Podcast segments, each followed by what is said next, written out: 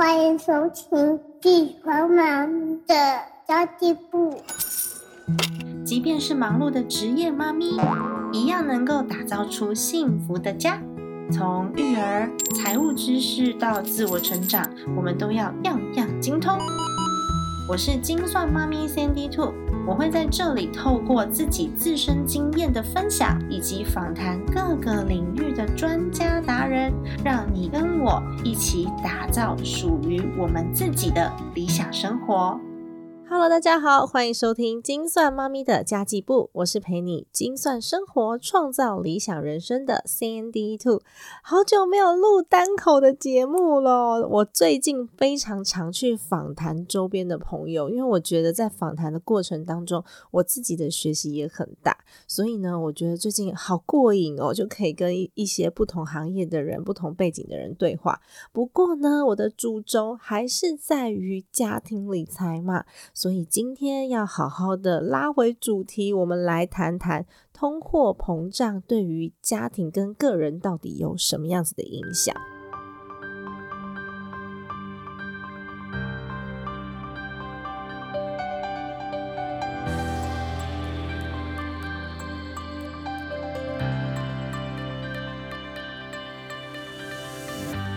其实我们常常都会想说啊，赚钱赚钱，反正我就把钱存在银行就好啦。殊不知呢，在银行的钱越存越薄，越存越薄，到底是为什么呢？大家都知道通货膨胀，对吧？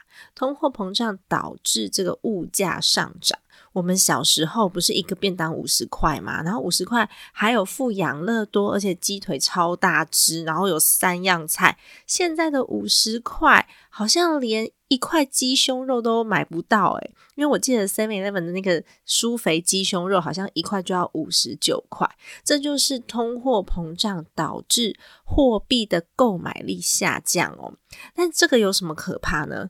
其实通货膨胀本身呢，它是一个很中性的东西，但是可怕在于我们的薪水没有跟着涨，所以我们的购买力就会急速的下降，这个钱包就缩水了。最近想要谈通货膨胀这个议题，然后我就跑去那个好错理财平台的创办人那边，我就问罗拉说，可不可以跟我一起讨论一集通货膨胀？然后那时候我们在月子中心录音，但是 效果非常不好，所以我决定就不要为难罗拉了，我自己来录就好了。最近会想要讨论通货膨胀，也是因为美国大量印钞的关系嘛。那美国呢，它是主要的货币发行国之一。以很多的东西，基本上。呃，国际上面贸易都是使用美金在做计价的，所以它可以大量印钞去输出它的债务。但是，身为台湾的我们就没有办法这样子做。所以，美国印钞会影响到什么？它会影响到的是全球的通货膨胀加速。那台湾呢？它的通货膨胀虽然维持率都在两个 percent 左右，但是今年会不会加快这个脚步？我觉得是有机会的。所以我还蛮想聊聊通货膨胀是什么。其实主要导致通货膨胀的原因呢，不外乎有两个。第一个就是货币的数量增加了，所以呢，我们呃手上的这些货币，它的购买力就随之而降低。这就是为什么印钞会导致通货膨胀的其中一个原因。因为我钞票印多了嘛，但是如果我印出来的钞票现在还是可以买到市场上等值的东西的话，那么其实呢就会有供需不平衡的状况发生哦。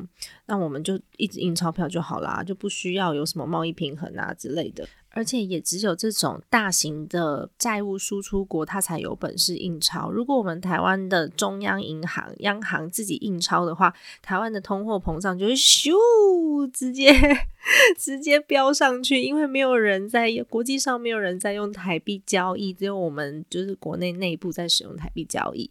这就是通货膨胀的第一点哦。那第二点呢，就是有的时候原物料或是人工的成本变高的时候，也会跟着物价上。涨，通常形成呃，这么严重的物料上涨、成本上涨，都是因为需求大于供给。什么叫需求大于供给？就是市场上要这个东西的人很多，但是我们拥有的人很少。像呃，Covid nineteen 去年特别严重的时候，其实大部分的物料、原物料都是上涨的。这就是因为可能呃，传奇没办法预估啊，或者是工厂无法生产、及时生产啊，然后人力资源缺乏。当市场上面有这样子的。需求的时候，就会导致成本上上升。成本一上升，我们当然东西就会被调整价位，就会变高喽。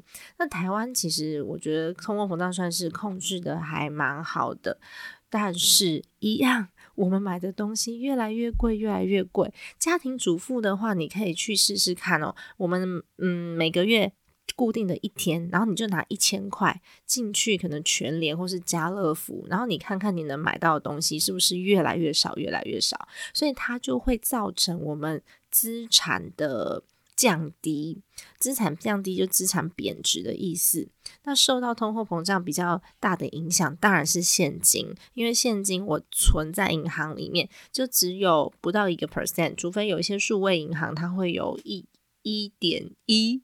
一点二这样子的一个利率，但通常也也不是很高的金额，所以我们以现金储蓄为主的，就会一直不断的被通膨吃掉。你看哦，每一年。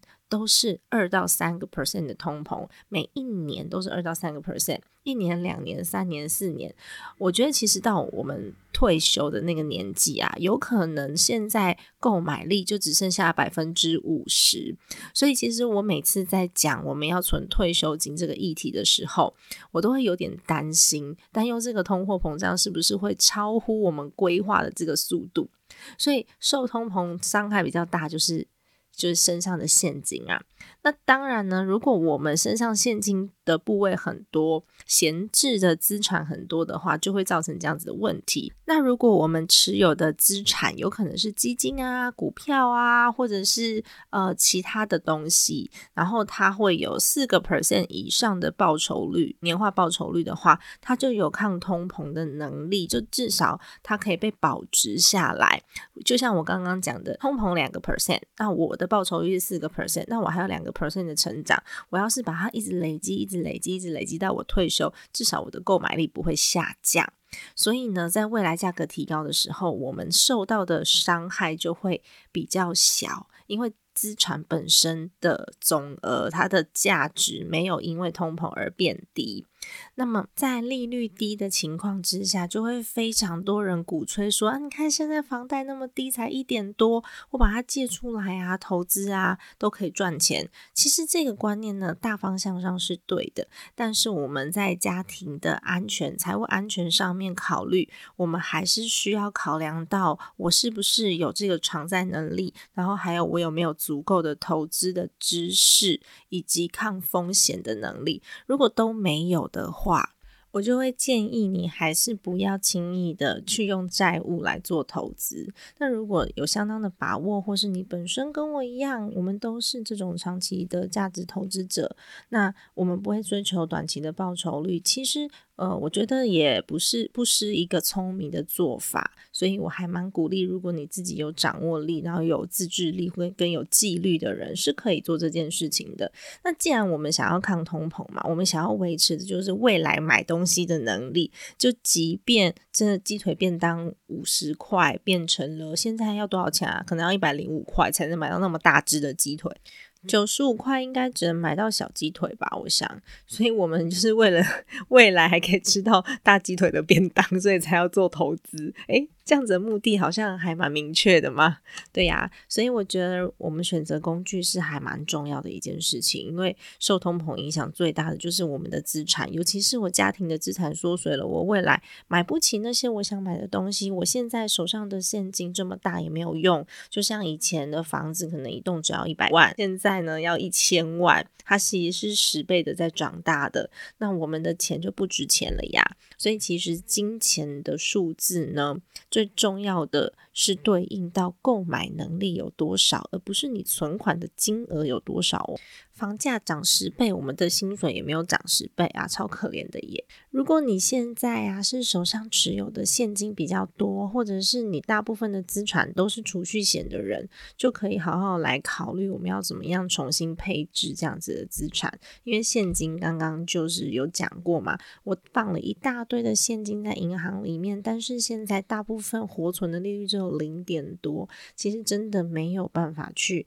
抵抗通货膨胀，那么为什么储蓄险也没办法呢？其实蛮多人就想说，他储蓄险至少还有个两个 percent、三个 percent，但是其实储蓄险哦，我觉得它现在的储蓄的利率是低于通货膨胀的。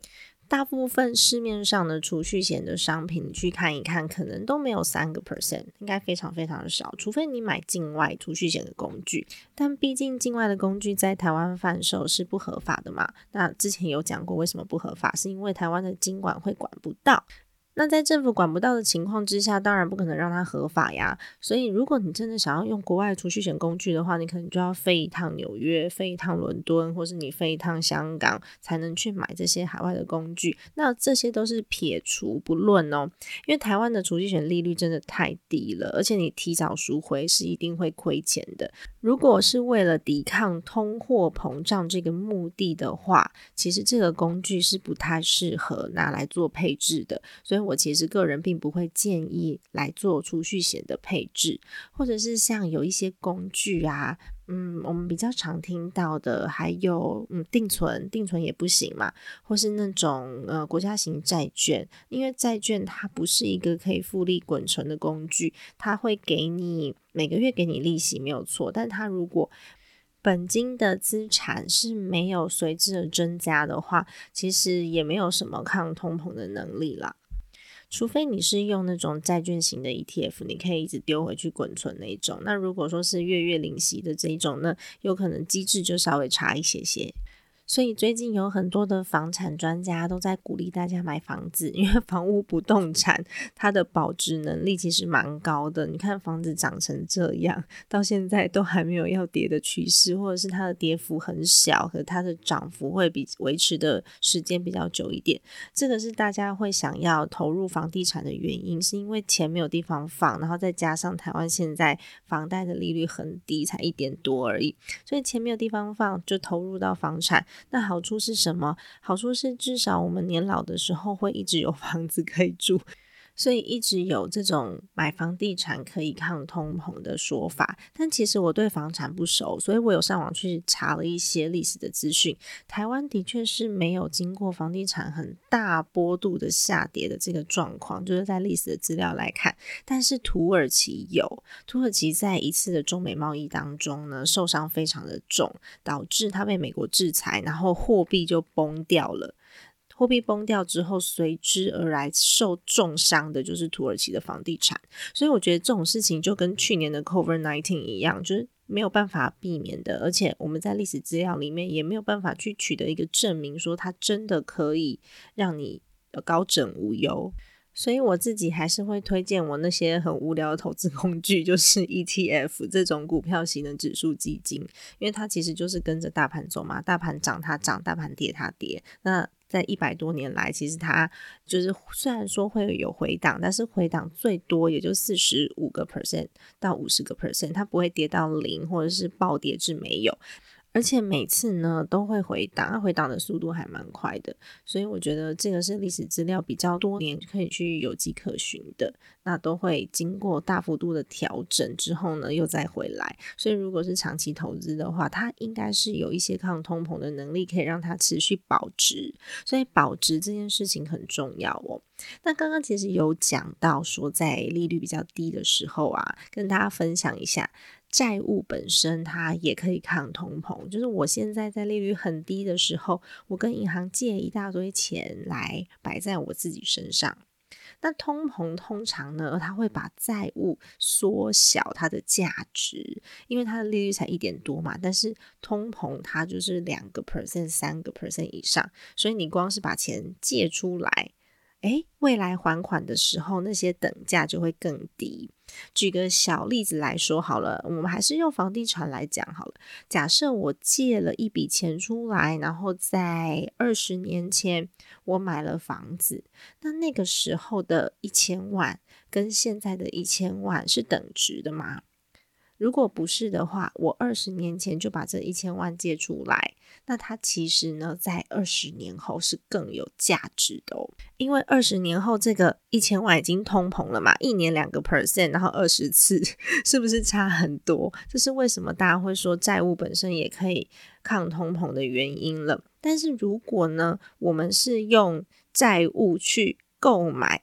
所谓的资产才会有意义，否则你放在身上，我们还是有利息，还是要还钱，它还就只是债务而已。所以，其实我觉得大家可以去好好的衡量自己手头上面的这些资讯，还有我们身边有的资源，可以怎么样去做。但如果说是那种有些报酬率太低呀，你真的是哎，我我不喜欢很危险的工具，我就是很喜欢这些。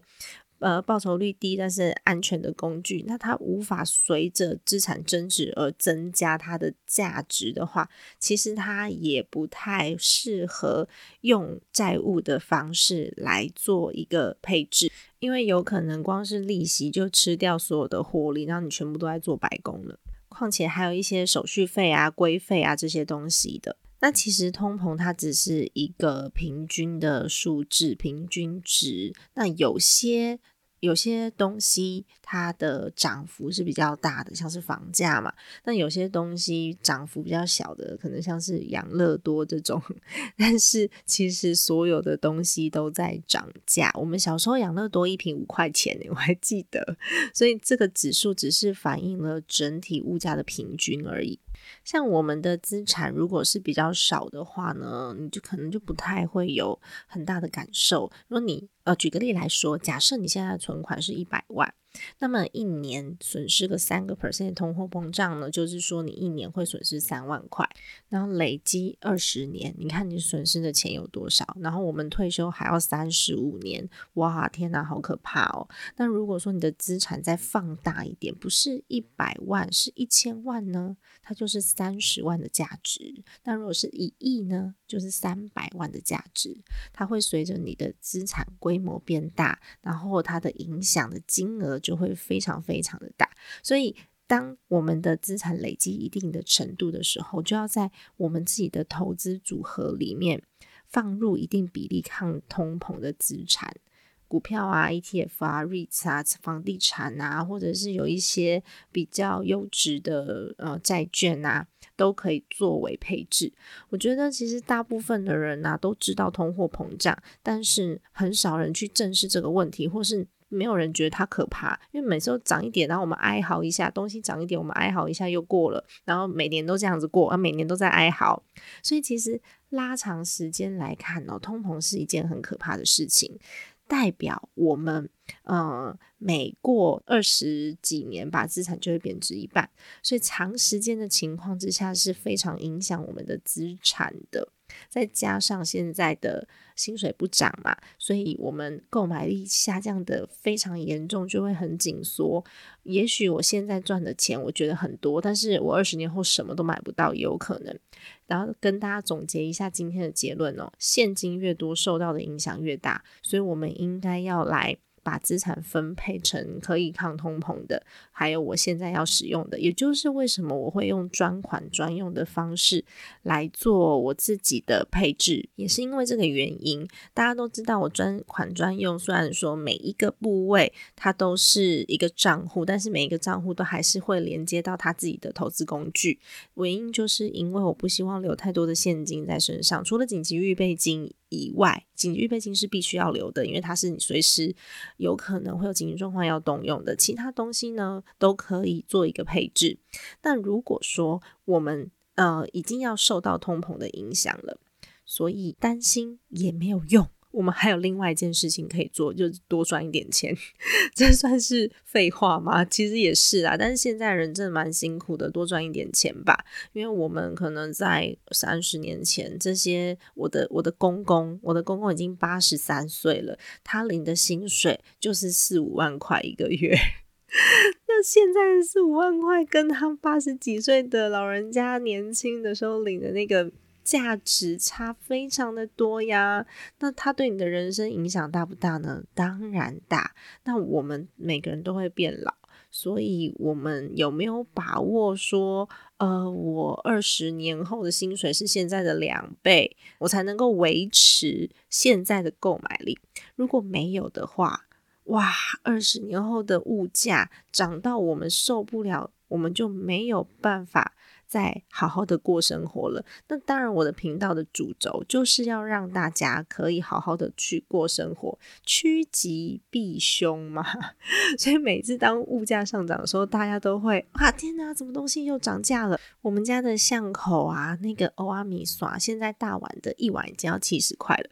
每次都哀嚎一下，我就忘记了。但其实我们哀嚎完，还是要回去看看自己如何去面对通货膨胀的问题，而不是。哀嚎完之后，就想说啊，我这是小老百姓啊，我们没有办法有任何作为啊，所以我什么都不做，什么都不做，就是每年在重复的哀嚎。我觉得我们巷口的那个欧阿米刷，明年就会变八十块了。哇嘞，八十块几万欧阿米刷，惊死人！我们以前 五十块就有鸡腿便当诶，所以其实努力存钱不是不好，但是如果我们想要努力存钱，我必须要保证我每年都有两到三个 percent 的。呃，主动收入的成长，也就是说，我的薪水要平均的变高、变高、变高，我才能够维持购买能力。但现在台湾的市场看起来不是这样的。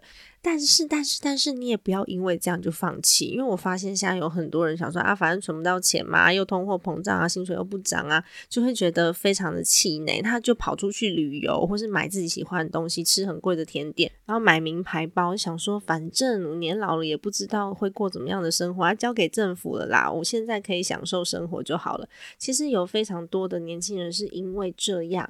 觉得未来没有希望，所以干脆就及时行乐。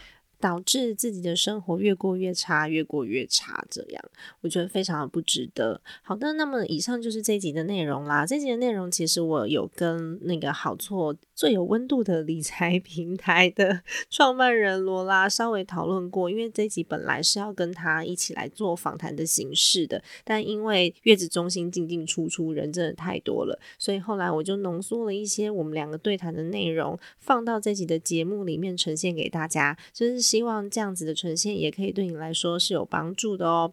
好的，那么如果你喜欢这集节目，请务必在 Apple Podcast 上面帮我按五颗星，五星好评。因为你的五星好评呢，可以让更多的朋友透过空中学习到如何去过好自己的生活。